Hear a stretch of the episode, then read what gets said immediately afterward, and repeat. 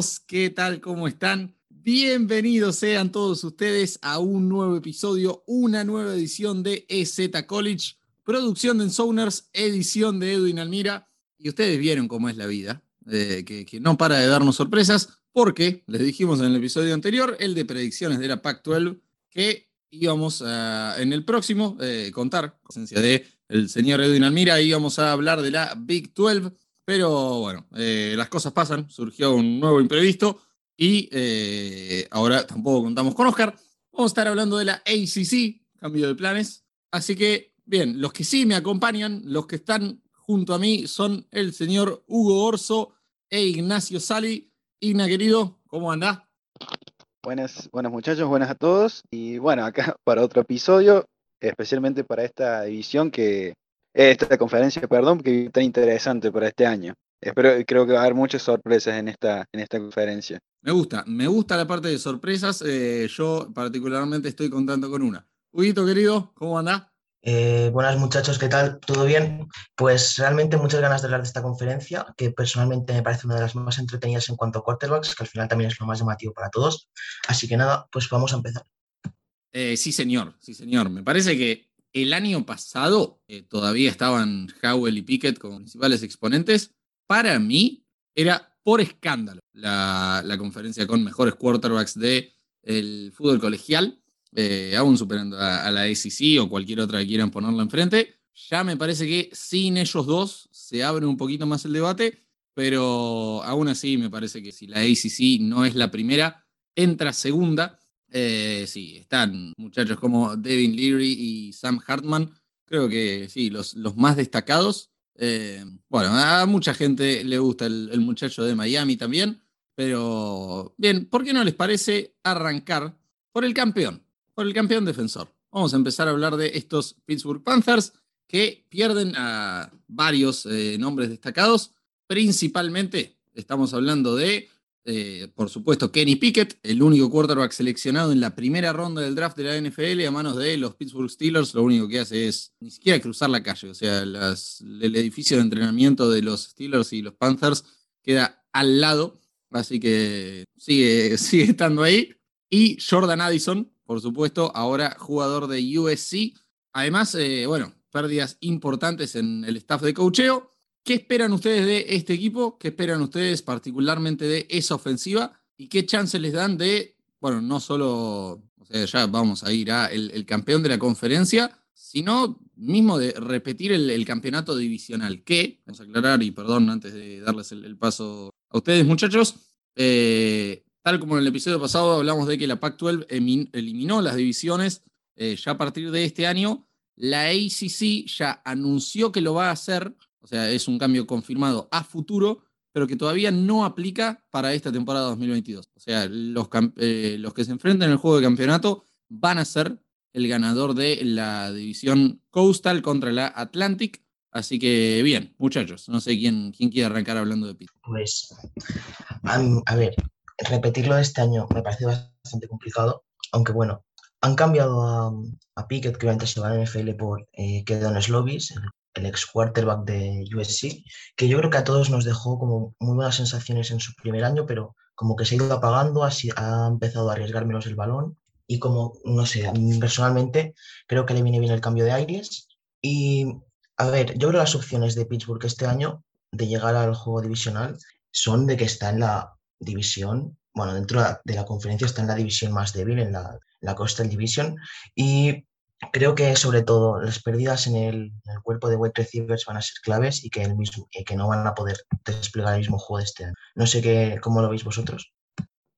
Sí, ahí yo me, me, sumo a lo que dice Hugo también. Creo que las pérdidas que tienen ofensivas son muy, son muy, muy grandes. Se sabe perderlo a Pickett, perderlo a Addison, por más que Slovis no es creo que un mal mariscal, no está creo que a la altura de Pickett, al menos no al nivel del año pasado, pero creo que es una baja bastante, baja, bastante de talento, al menos en la ofensiva. En la defensiva creo que sí tienen y tienen un par de buenos, muy buenos jugadores para mí, especialmente uno que me, me gusta mucho, o sea, diciendo un nombre propio es eh, Baldonado, el de, uno de los defensive que para mí va a ser, digamos, el principal de esa línea defensiva. pero en ofensiva la verdad no creo a Pittsburgh repitiendo el título y menos en una división donde hay especialmente creo que un candidato muy claro que es, que es Miami. Bien, a ver, eh, yo debo coincidir con vos, Signa, y principalmente por, por eso último que acabas de decir. No los veo repitiendo esa producción ofensiva. Recordemos que Pittsburgh fue la mejor ofensiva de la conferencia el año pasado, eh, promediando unos increíbles 41.4 puntos por partido, eh, seguidos muy de cerca por Wake Forest, que promedió 41 redonditos, y bueno, por algo tal vez también se enfrentaron en, en la final de la conferencia. Eh, no era para nada mala esa defensiva tampoco. Eh, permitían un promedio de apenas 23 puntos por partido, pero bueno, fueron la quinta mejor de la conferencia. Y me parece que ahí está la clave. Eh, cambio en, el coaching staff que mencionaba, el, wide receiver coach, por suerte sí regresan a su offensive coordinator. Entonces, no, no, a pesar de, que tienen talento, de que por supuesto no era solo Kenny Pick y Jordan Addison, no son para nada nombres menores y creo que van a estar entre las mejores ofensivas de la ACC, pero de ninguna manera siendo la primera. Y por eso simplemente no los veo repitiendo. Me, voy a quedar un poquito, ya vamos a poner a hablar del gran favorito que es Clemson. Eh, me voy a quedar un poquito en esta división, porque vos decías, eh, Igna, que el gran favorito es Miami.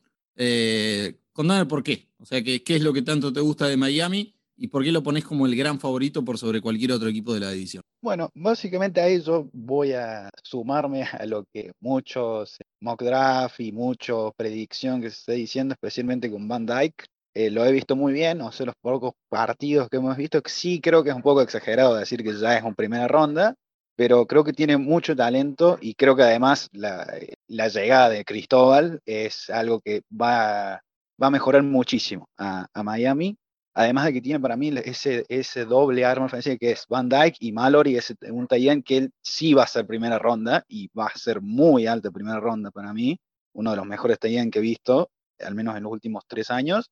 Y creo que defensivamente Cristóbal puede además darle un, un, lo puede mejorar mucho más a la defensiva de lo que ha sido. Y por eso para mí Miami es claramente el, el candidato. Creo que el equipo, lo veo el equipo más balanceado entre ofensiva y defensiva y que no ha perdido mucho tanto talento, así que lo veo como los serios candidatos y claros candidatos, al menos de la división. Huguito, ¿usted coincide?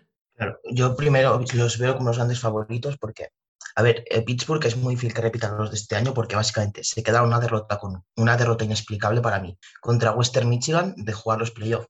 Entonces, yo creo que Miami es el principal favorito, creo que la llegada de Cristóbal tiene mucho sentido porque son innumerables los casos que hemos visto estos últimos años de jugadores que tienen problemas fuera del campo, que no son serios. Y yo creo que Cristóbal, sin ser un entrenador igual, no quiero decir, obviamente, estar ahí es un entrenador brillante, pero sin ser un entrenador de fuegos artificiales, es un, es un entrenador que pondrá cordura y que pondrá seriedad en ese equipo.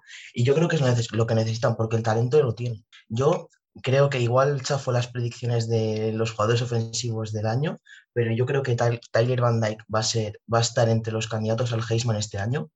Y por, por lo tanto, si eso, tengo que pensar que Miami va a ser el principal favorito. Bien, a ver, yo les voy a dar la derecha acá. Yo creo que Miami es el favorito en la división.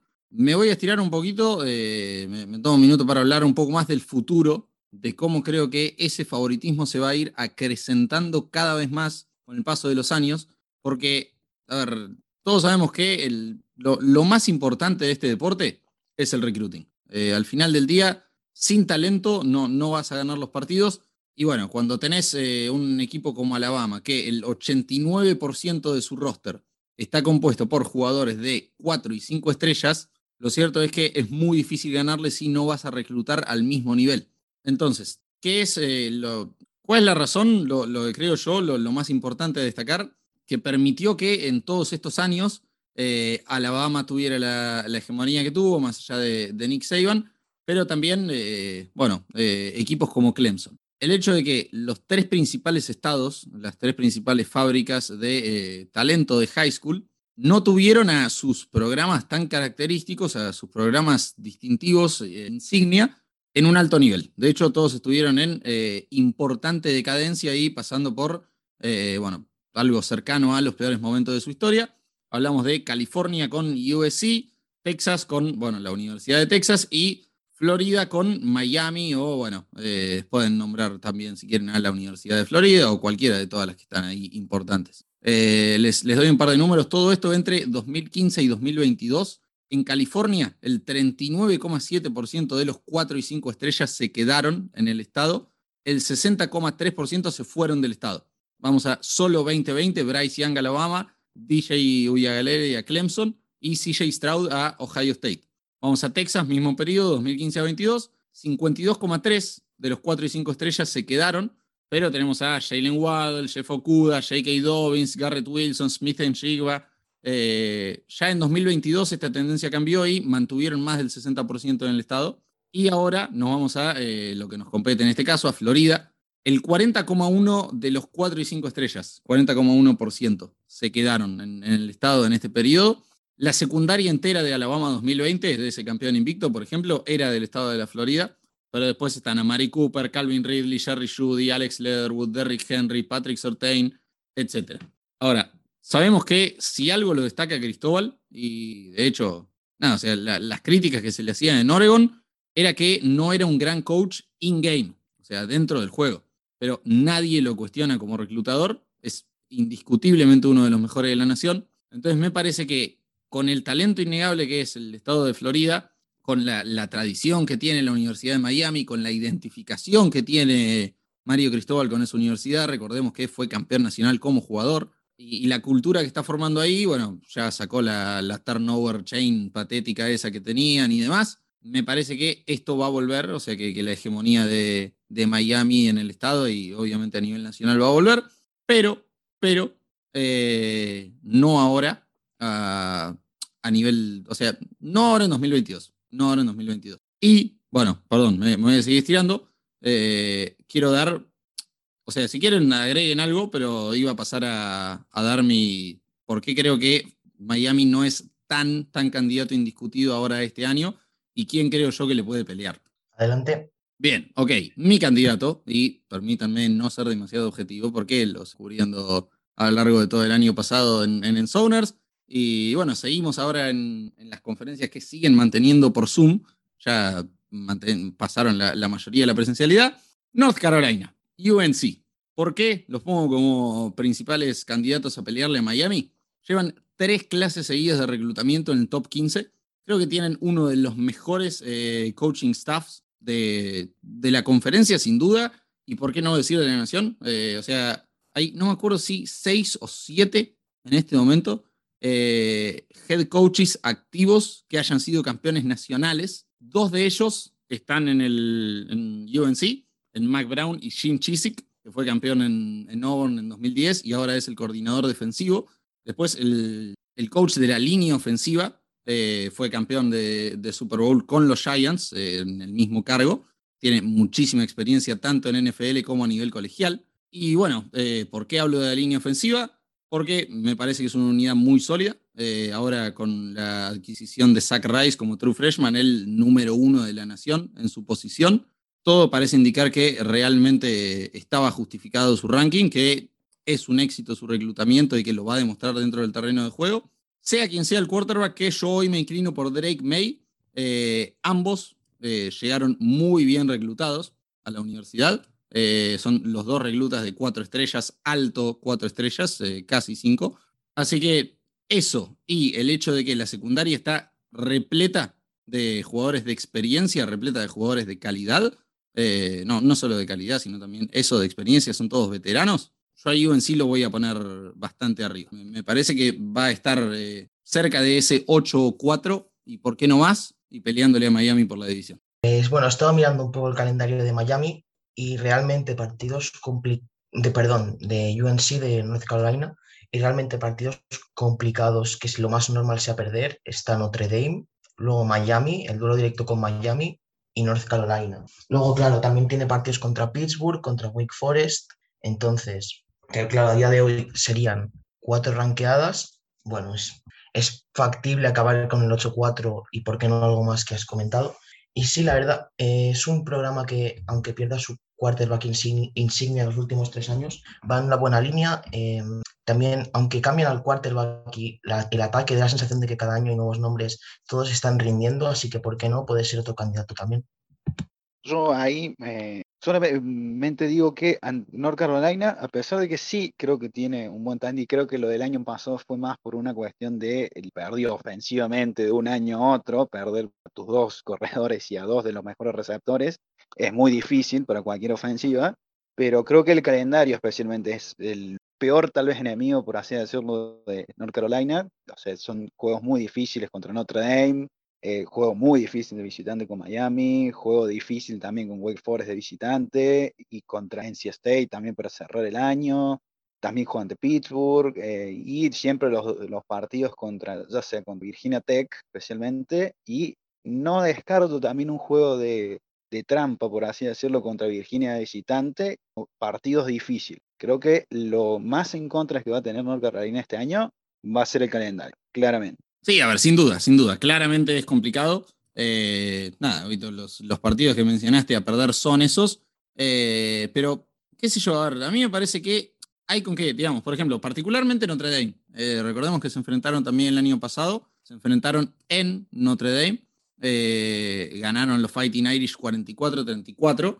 Hay una jugada clave ahí, que es un tackle, o sea, Notre Dame hace un, touchdown terrestre de 91 yardas de Kyren Williams. Estaba hecho, o sea, estaba hecho, estaba el, jugador encima, no me acuerdo exactamente quién es, que pierde el tackle, eh, que hubiera sido un, tackle para pérdida y hubiera tenido que salir Notre Dame en, la yarda 5 o algo así. En su lugar se le escapó Kyren Williams y se termina escapando para 91 yardas. Yo realmente creo que si esa jugada terminaba en tackle for loss, ganaba UNC en Notre Dame. Entonces, nada, yo, ojo, predigo que va a ganar Notre Dame Chapel Hill. No, no creo que vaya a ganar UNC. Pero lo, que quiero decir es, tampoco lo, lo, daría como victoria garantizada para los Fighting Irish. Y eso, me parece que si bien hay rivales complicados, si bien el calendario es duro, eh, el partido que se pierde con NC State el año pasado también es una locura, eh, una pecheada, pero como pocas veces vista. Eh, nada, lo cierto es que sí, el principal problema de UNC el año pasado era que mentalmente eran superados en todos los partidos, todos los partidos. Físicamente eran superados en muchos y me parece que eso va a cambiar. La línea ofensiva, como dije, me parece mejorar drásticamente. Mentalmente eran superados en la gran mayoría y creo que ese va a ser el, principal factor a cambiar. Creo que eso es sobre lo principal que va a trabajar Mac Brown y, creo que bien. Así que a, a UNC lo voy a postular. Pero bien, eh, si les parece, eh, comenten algo más de ya sea UNC o algún otro equipo de la Coastal. Y si no, nada, la verdad es que la división es bien flojita, es bien floja, deja bastante que desear. Así que no, no hay muchos candidatos. Si quieren, nos vamos al Atlantic, que es más interesante. Bueno, podemos decir, por ejemplo, que Pittsburgh, además de los dos duelos directos contra Miami y contra North Carolina, tiene un partido para en la Week 2 contra Tennessee, que debe ser bastante complicado a priori, y que Miami, por ejemplo, no lo hemos comentado, Miami va a jugar obviamente los dos duelos directos y también va a jugar contra Texas AM. Entonces, claro, son partidos bastante complicados también, así que bueno, que yo creo que al final el calendario no va a ser del todo trascendental, más bien al final yo creo que el mejor equipo acabará siendo el que acabe con más victorias. Y luego, si por comentar algo más de la división, podemos comentar, por ejemplo, que Bre de Virginia, que Brennan Armstrong fue el quarterback que más yardas produjo por partido en todo el college football y que seguramente, se, bueno, aunque sea un equipo que no a priori no vaya a ganar mucho, que al menos nos divertiremos bastante y habrá bastante, eh, partidos entretenidos. ¿Y por qué no se hace una buena temporada? ¿Por qué no optará al jugador ofensivo del año? Sí, ahí me quería justamente, me sacó justamente la, la idea de la boca Hugo, eh, Virginia con Brian Armstrong eh, puede ser muy entretenido. Puede ser muy entretenido de ver. Armstrong es muy divertido para el, cualquier neutral para ver partidos de Virginia, por más que Virginia inclusive pierda 45 a 20, ver jugar a Armstrong, correr, pasar, ir para todos lados, es muy entretenido. Y creo que puede ser bastante, puede ser una de las sorpresas. Para mí puede ser una sorpresas Virginia. Y bueno, quedará lo demás del otro lado, ver quién queda último, si quién gana menos entre Georgia Tech y, Duke, como prácticamente pasa todos los años. Sí, señor, sí, señor. Eh, bien, ya que, estamos, eh, bueno, vamos cerrando entonces un, poquito con la división. Eh, después lo, de las predicciones de, premios individuales, me gustó ya, Huguito, que te la jugara, pero hacemos como con la Pac-12 y, lo dejamos para el final. Vamos ahora sí a hablar de, de la otra división, la que es mucho más atractiva, la que cuenta claramente con el favorito a salir campeón. Y de paso acá los invito a registrarse en codere.bet.ar con el código ENSONERS, todo en mayúscula, y se llevan mil pesos extra en su primer depósito, más el 100% de bonificación hasta 5 mil pesos. Así que no se pierdan la oportunidad. Vamos a arrancar a hablar de eh, quién es el claro favorito en esta conferencia. Es Clemson. En Codere paga apenas 1,83 para salir campeón de la conferencia, así que ven claramente lo que es. Eh, lo sigue recién NC State, 9 a 1. Eh, después tenemos a eh, Miami. Ah, perdón, Miami paga 6,50. tenemos NC State 9 y Pittsburgh 10. North Carolina 17, Wake Forest 18. Bien, vamos entonces, ahora sí, a hablar de Clemson. Huguito, ¿cómo lo ves vos? ¿Qué, posibilidades le ves de que se les escape otra vez la conferencia? ¿Cuán probable lo es? Pues sinceramente yo no estoy tan seguro de que sean el máximo favorito. O sea, seguramente son el favorito, pero yo no lo veo para nada tan claro. Primero porque si DJ Uyagalelei, perdón, va a jugar como este año, yo creo que es que va a acabar en el banquillo otra vez. Y si la, la opción más que parece más eh, plausible para, para sustituirlo es Kate Klapnik, que no deja de ser un chaval de 18 años, un freshman, entonces, evidentemente van a tener la mejor defensa a priori por, eh, por a nivel de talento, luego habrá que ver cómo encaja, evidentemente, y también em, Habrá que ver cómo, cómo afecta la baja de Brent Venables, el defensive coordinator que va a Oklahoma, Sooners, y bueno, que siempre se ha caracterizado por ser reconocido por todo el mundo como el mejor defensive coordinator del college, que siempre ha tenido un estilo muy agresivo y a ver también cómo recomponen esa defensa. Yo personalmente creo que van a ser el equipo, van a ser un equipo sólido, pero no creo que vaya a ser un equipo muy divertido de ver o un equipo brillante. Bien, a ver, eh, yo le veo más posibilidades a, DJ y a Galilei de terminar como suplente que de cualquier otra cosa, o sea, ni hablar la gente que, postula para el Heisman. Yo realmente no lo veo terminando la temporada como titular en Clemson. Y me parece que ahí radica, bueno, el, éxito que pueda llegar a tener los Tigers.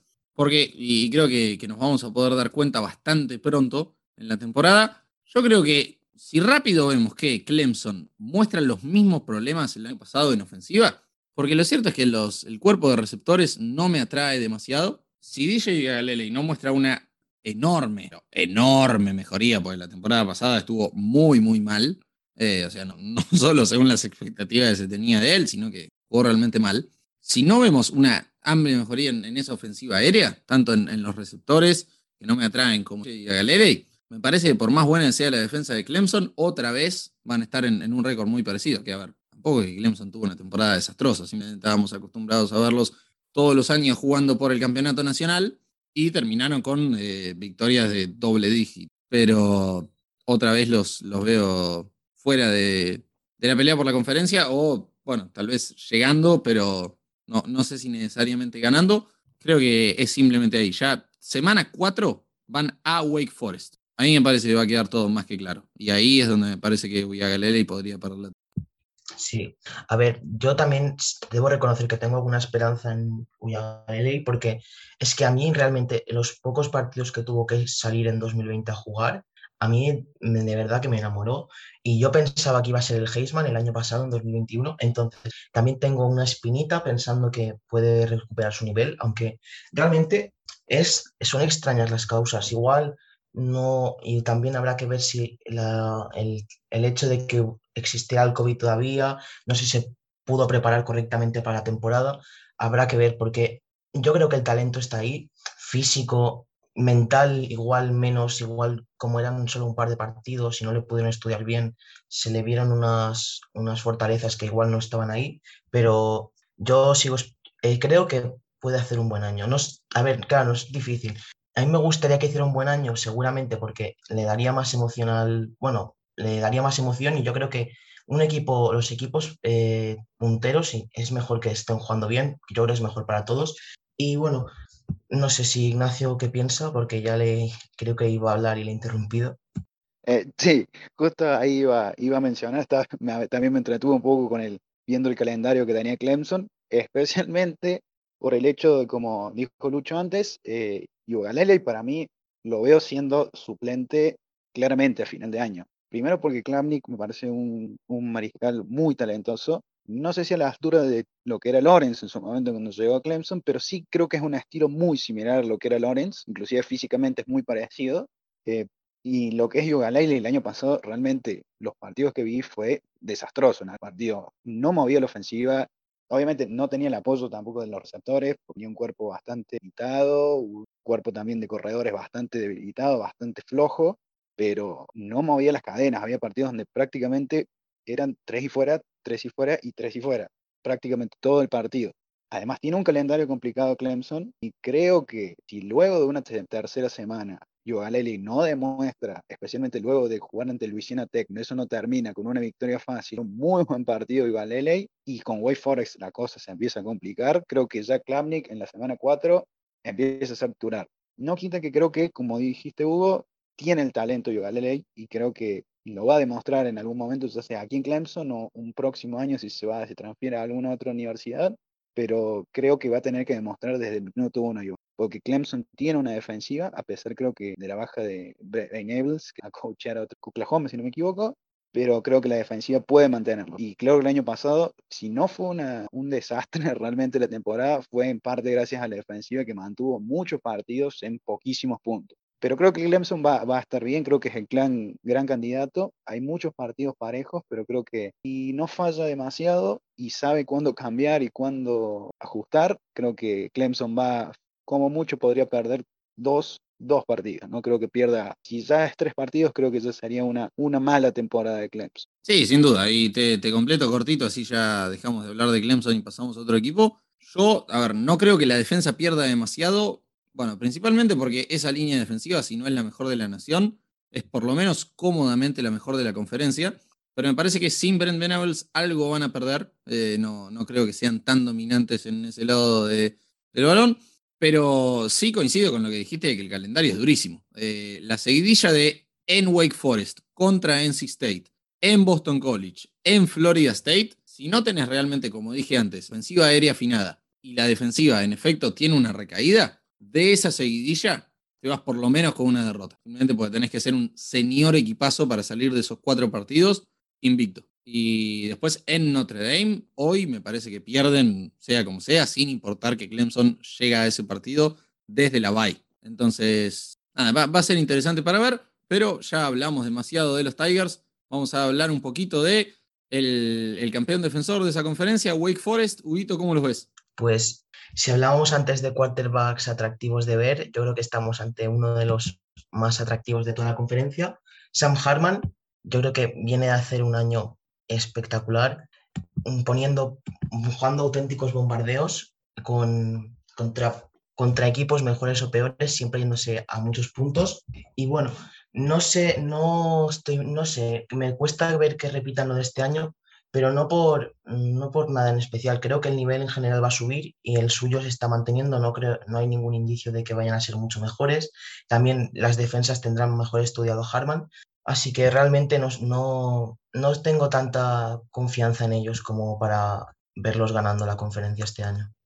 A ver, a mí me, pasa lo siguiente. Eh, voy a destacar acá algo que dijo eh, su head coach Dave Clawson en los Media Days de la SEC, de la ACC, perdón, eh, sobre su coordinador defensivo Brad Lambert, que cree que van a ser más agresivos en defensa y que con el modo en que juegan ofensiva es difícil ser una defensiva muy bien rankeada, dado el, bueno, el, número de, jugadas que hacen en ofensiva. Recordemos que el año pasado, cuando le ganaron 70 a 56 a Army, Wake Forest tuvo 638 yardas de ofensiva en solo 17 minutos 17 segundos de pose. A ver, eh, bueno, primero eso explica lo, que decía un poco Dave Clawson.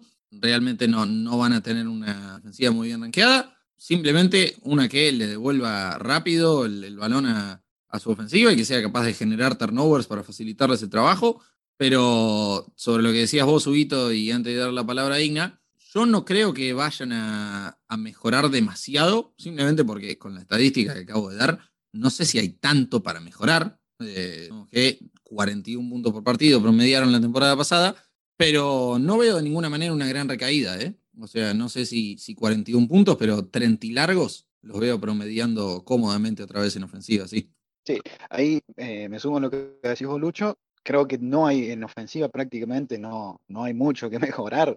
Eh, los partidos de Wake Forest el año pasado, era terriblemente entretenido verlos, la ofensiva, porque en dos minutos estaban del otro lado, en menos de dos minutos algunas veces estaban ya del otro lado en zona de gol. Eh, Harman, además creo que, a mi entender, creo que es el gran candidato para jugador ofensivo del año aquí en la conferencia. No pierden mucho, además talento vía draft, prácticamente viene todos los titulares del año pasado. Y el calendario, a pesar de que tienen, no es tan complicado, creo, de que tiene partidos, eh, especialmente dentro de la división, que son realmente divisiones difíciles, pero creo que Wake Forest creo que prácticamente puede tener una chance de volver el juego en campeonato, eh, pero mucho se va a decidir en el partido contra Clemson. Es prácticamente, y lo bueno que tiene es que lo enfrentan en la semana 4, que se puede haber algunas dudas todavía con Ugalele, es el mejor momento para poder enfrentarlos tal vez a Clemson, eh, y creo que ese va a decidir prácticamente el, destino de Wake Forest lo que resta del año. Si ganan si ganan, creo que van a ser el gran candidato y si pierden, creo que ya eh, va a ser un lastre para hasta final de año, no, no van a poder mejorar lo que haga Clemson y bueno, podrán quedar cerca, pelearán, pero creo que si salen derrotados contra los Tigers, creo que van a quedar simplemente como segundo tercero de la división. Sí, yo lo que quería, si igual no, bueno, para ampliar un poco lo que mi opinión de que, de que no van a ser un equipo que mejore o empeore mucho el nivel, que se van a mantener. Yo creo que en el largo plazo no es sostenible que el ataque, eh, como has dicho, en 600 yardas con 17 minutos de posición. Yo creo que eso en el largo plazo no es sostenible porque al final quemas mucho la defensa, la tienes mucho tiempo en el campo, o sea, se acaba cansando evidentemente y al final hay partidos que no vas a poderlos ganar por muchas anotaciones y se van a ir ajustados. Entonces ya al final del partido, con la defensa estando 40 minutos en el campo, yo creo que no, que les va a costar alguna victoria y les va a costar más de un Entonces, por eso es lo que digo que no los veo repitiendo el título. Bien, me gusta. Eh, sí, a ver, estamos para una sorpresa en esta conferencia. Y recordemos, a ver, eh, en los juegos de campeonato del Power 5 el año pasado, 7 de 10 participantes tenían un over-under de, de victorias en la pretemporada de 8,5 o menos y 4 de los 5 ganadores, lo mismo, tenían un over-under de victorias de 8,5 o menos en la pretemporada. Así que sí, esto está definitivamente hecho para una sorpresa. Ya veremos qué pasa. Bien, llega el momento entonces de hablar de otro de los grandes candidatos, ni hablar a ganar esa división, pero a ganar la conferencia entera. Y bueno, ya lo mencionamos, uno de los mejores quarterbacks de la conferencia y la nación, Devin Leary y NC State. ¿Cómo lo ven? Igna. Bueno, eh, a los a los, bueno, los Wolfpack creo que los veo primero principal dependiendo de lo que haga precisamente Liri. Creo que Liri es claramente el mejor mariscal de, la conferencia, mejor que Harman, mejor que cualquiera de, de cualquier que pudiera tener Clemson también, entre Ugalele y Klapnik, y mejor que Slovis también, que está en Pittsburgh. Eh, creo que va a depender mucho de lo que haga Liri este año, a pesar de que ya tiene un equipo bastante balanceado dentro de todo. Pero creo que este año, para mí, NC State va a dar un pequeño paso atrás, creo. Es mi, mi, mi predicción para este año para NC State. Perdón a quien sea fanático de NC State, pero creo que va, va, creo que el nivel de competencia ahora que, se que va a subir, creo que con el hecho de que Clemson probablemente va a volver a un buen nivel, sería lo lógico, que Wake Forest ya está un poco más asentado y que además la división tiene algunos otros equipos como Louisville, que también es implicado, especialmente jugando de visitante, y Boston College, Creo que NC State este año puede suceder algo similar con lo que pasó con North Carolina en otra división y tal vez pierda más partidos de lo, de lo esperado. Es lo que yo pienso, salvo de que Liri tenga una temporada como la que muchos esperan, creo que puede llegar inclusive a ser candidato al Heisman. Yo no lo veo así y creo que van a, van a perder un poco más de partidos de lo que se pudiera llegar a esperar. Vale, pues eh, empiezo a hablar de NC State ahora. Eh, pues a mí Devin Leary personalmente no es un jugador que, que me encante, o sea, es un buen jugador que te permite competir por todo, pero yo no creo que vaya a ser uno de los 10 mejores quarterbacks del país, ni nada parecido. Entonces, claro, yo no, soy, yo no creo mucho en NC State, aunque también cabe recordar que regresan 17 titulares de los, del equipo del año pasado que les permitió acabar 9-3 entonces, claro, evidentemente son una amenaza porque van a ser más alimentados, el, el principio todos los jugadores van a ser mejores, pero bueno, eso, que a mí Devin Leary no me parece un quarterback eh, que sea élite y no estoy convencido de que sea el mejor de la conferencia. A ver, yo no, no es que los crea capaces de ganar la división, no, no me parece que lo vayan a hacer. A ver, perdón, me corrijo. Sí son capaces, simplemente no creo que lo vayan a hacer. Hay otros equipos que me gustan más, pero me parece que les tengo un poco más de fe que ustedes. Eh, principalmente por ese dato que acabas de dar, A ver, NC State fue la temporada pasada uno de los equipos más sólidos, eh, principalmente en defensa, la segunda mejor de la conferencia, y regresan a la enorme mayoría del equipo. Entonces, yo no, no veo razón para descontarlos. Me parece que van a estar en la pelea. Simplemente eso, no, no, no son mis favoritos a ganar la división, pero de ninguna manera los descartaría de la lucha. Eh, a mí sí me gusta mucho Leary y me parece que, va a estar ahí bueno, si no en el top 10 cerca de, de quarterbacks de la nación. Así que sí, eso. Los, los tengo con un récord parecido al, de la temporada pasada y que no le están alcanzando para ganar la división. Pero bien, ahora, a menos que quieran agregar algo más de NC State, Huguito, vos eh, como toda persona que es hincha de equipos de Boston, sea ese fenómeno increíble, realmente absurdo, no puedo entender, de cómo gente que no es de Boston se fanatiza por la ciudad entera. O sea, terminan siendo de absolutamente todos los equipos de la zona y terminan siendo fanáticos de todos los equipos, una cosa increíble. Eh, ¿Qué sé yo? No sé, yo soy fanático de los Seattle Seahawks, pero no hincho por los Washington Huskies. Eh, eso, eso me resulta increíble. Pero vamos a hablar un poquito de Boston College porque sé que te gustan y sé que te gusta su quarterback. Contame un poquito de cómo lo ves a él y al equipo. Pues sí, eh, la verdad, tienes mucha razón. Sea, imagínate que no me gusta el béisbol y me, a veces veo partidos de los Red Sox en verano que no hay mucho que hacer. Así que sí, pues realmente mm, a mí, ya lo has dicho, me encanta el quarterback de Boston College, Phil Jurkovec, no que es la transfer de Notre Dame, pero se tuvo que ir inexplicablemente porque Ian Book le quita el puesto, algo que nunca llegará a entender. Y realmente es un quarterback que es muy, tiene buena planta, a veces me da la sensación que es un poco robótico en sus mecánicas, pero evidentemente es muy preciso, tiene un brazo potente, puede correr. Entonces, realmente me parece que eh, tiene un escenario complicado porque eh, la línea de Boston College, aunque increíblemente siempre acaba sacando jugadores para NFL, nunca acaba de funcionar bien. El juego de carrera suele ser inexistente. De hecho, en, la última temporada y media, bueno, porque la, temporada pasada se perdió partidos por lesión, la última temporada y media, en definitiva, el 80% de las yardas de Boston College llegaban de la mano de Jurkovic, ya fuera corriendo él o pasando. Entonces, yo creo que es un, es un equipo, y un quarterback en particular, que, que, sabes que si te pones el partido le vas a ver hacer, les vas a ver hacer, le vas a ver jugar. No es como, por ejemplo, los quarterbacks de Georgia a veces, que y quieres ver un partido, quieres verlos lanzar y acaban corriendo 40 veces. Entonces, yo os animo a todos los oyentes a que veáis algún partido y veáis si os gusta, porque yo creo que merece la pena. Ina, ¿usted qué opina? Sí, parecido ahí creo. No, no estoy muy, muy, soy muy seguidor de lo que es Boston College, eh, a pesar de que, pero sí conozco y mucho, eh, y coincido con Hugo, me gusta mucho Phil Jurkovic, es un muy buen mariscal. Sí, como dijo también es un poco robótico cuando tira, tal vez como mariscal hasta de videojuego y más o menos del 70% de rating, que no tiene muchas variantes a la hora de tirar, pero, o sea, en el sentido de movimientos, pero es un mariscal muy preciso, corre, puede alargar las jugadas y lamentablemente creo que no tiene tanto apoyo que probablemente con otra, con otra universidad, especialmente si se hubiera quedado en Notre Dame, creo que hubiera sido un figurón en Notre Dame. creo que no va a tener no tiene tanto apoyo aquí en Boston College, no tiene tanto talento alrededor, así que a pesar de que lo veo teniendo una buena temporada, eh, no lo veo ni no lo veo a Boston College ganando muchos más partidos de los seis que pudieron terminar ganando el año pasado.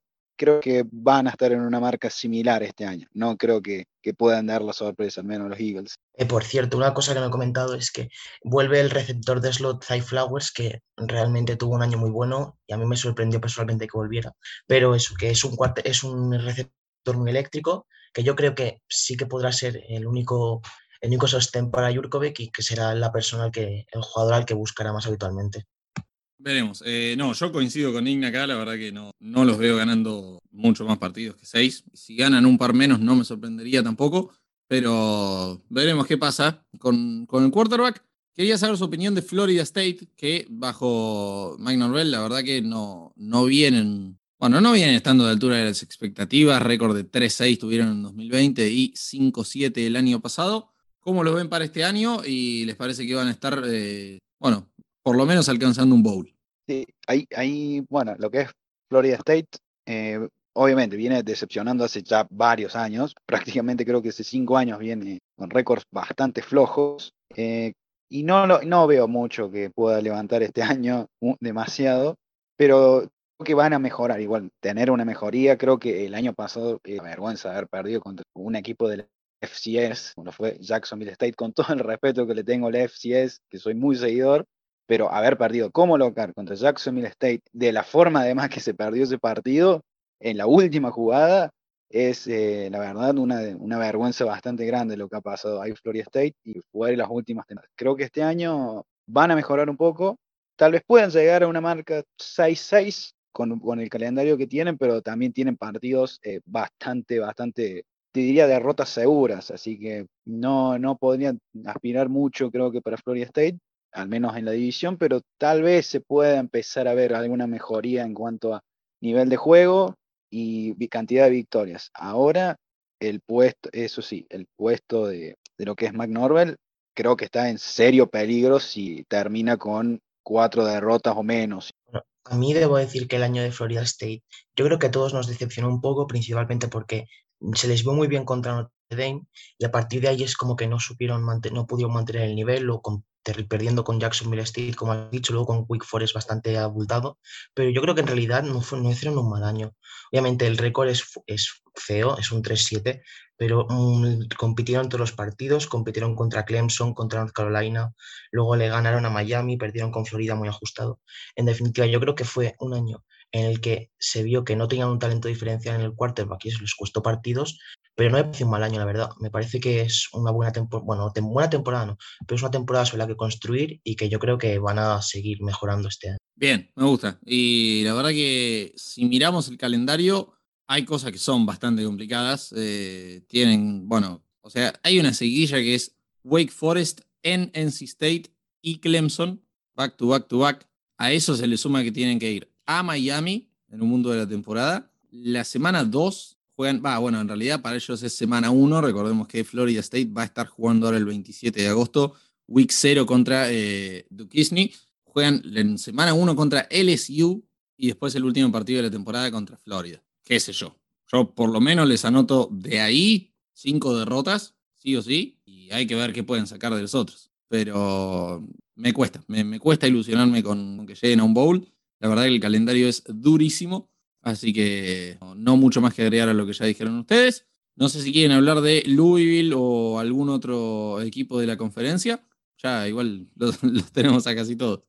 Ahí, eh, nada más para, para cerrar. Eh, Louisville eh, creo que es entretenido también ver. Creo que es uno de los equipos que también puede ser, no diré una sorpresa para pelear la división, pero sí ganar más partidos de lo esperable y coincido con muchos, no creo que pase, creo que es una apuesta muy arriesgada hacerlo, pero eh, Malik Cunningham es uno de esos jugadores realmente que, más, que es muy parecido a lo que hacía Lamar Jackson en su momento, salvando la distancia, pero eh, puede ser uno de esos jugadores que si todos los otros se, coinciden justamente arriba de él, puede ser un candidato al Heisman por la forma que tiene de jugar y seguramente va a ganar muchos partidos, Malik Cunningham va a ayudar a ganar más partidos de lo que se espera que Louisville va a terminar ganando a final de año. Creo que va a ganar muchos partidos gracias a Cunningham eh, al final de año, Louisville. Sí, la verdad estoy bastante de acuerdo. me parece un quarterback que sin ser brillante mueve las cadenas, tanto con las piernas sobre todo, pero también pasando. Y bueno, también es que es difícil que Louisville vaya a hacer más de lo que está haciendo estos últimos años, porque no, no da sensación de que tengan ese talento diferencial, pero bueno, es un equipo que siempre es sólido, que te puede dar un susto y tiene un buen quarterback. Bien, vamos entonces ahora sí con las eh, predicciones definitivas. Eh, vamos primero con el campeón y después vamos con los premios individuales. Huito, ¿a quién tenemos? Ya me he adelantado antes, lo siento, pero eh, yo creo que el jugador ofensivo del año va a ser Tyler Van Dyke, quarterback, quarterback de Miami, en la división evidentemente, y luego en defensa apostaría por, por eh, Miles Murphy, el defensive end de Clemson, de Clemson. Creo que es una fuerza física naturaleza y que va a hacer un año espectacular. ¿Ina? Bueno, para ofensivo del año, creo que hay, me, voy a quedar con lo que es eh, con Harman, Sam Harman de Wake Forest, mariscal de, Wake Forest justamente.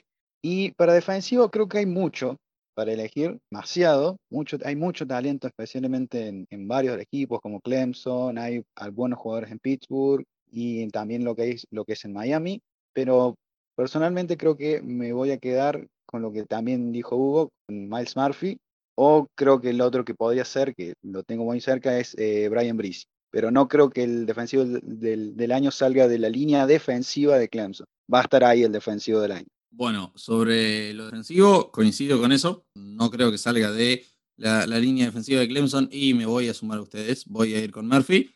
Y acá permítanme, sí me la voy a jugar con el ofensivo y voy a volver eh, con North Carolina, pero la verdad que si quiero que se cumpla mi, mi predicción de que van a estar peleando por la división, va a ser porque Josh Downs fue el jugador ofensivo del año.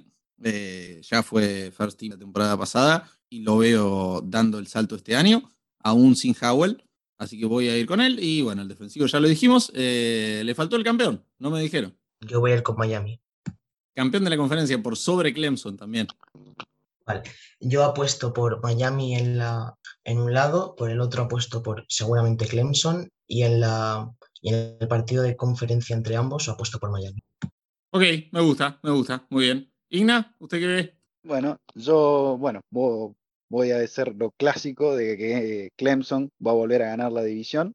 Creo que lo va a ganar por muy poco, probablemente inclusive con récord igualado y va a terminar siendo de diferencia el duelo directo. Creo que va a ser contra Wake Forest. Y del otro lado, para mí Miami se va a quedar con la otra división. Clemson va a volver a ganar la conferencia. Creo que con bastante dificultad, inclusive creo que tal vez puedan quedar fuera inclusive de playoff, porque van a perder creo que para mí dos partidos al final del año, pero van a volver a, ganar la ICC. Bien, me gusta. Sí, yo voy a ir por Clemson, otra vez campeón de la conferencia, sobre North Carolina de la otra división. Veremos qué sucede. Veremos qué sucede. Muy bien. otra pregunta, eh, antes de acabar, yo creo. ¿Veis algún equipo de la ICC jugando el playoff? Eh, a ver, si lo juega, tendría que ser Clemson, que bueno, vos si no lo tiene como como campeón, pero todos ahí. Y no sé, eh, el, episodio de, predicciones del playoff, predicciones más adicional, lo haremos más adelante cuando termine cinco de las conferencias.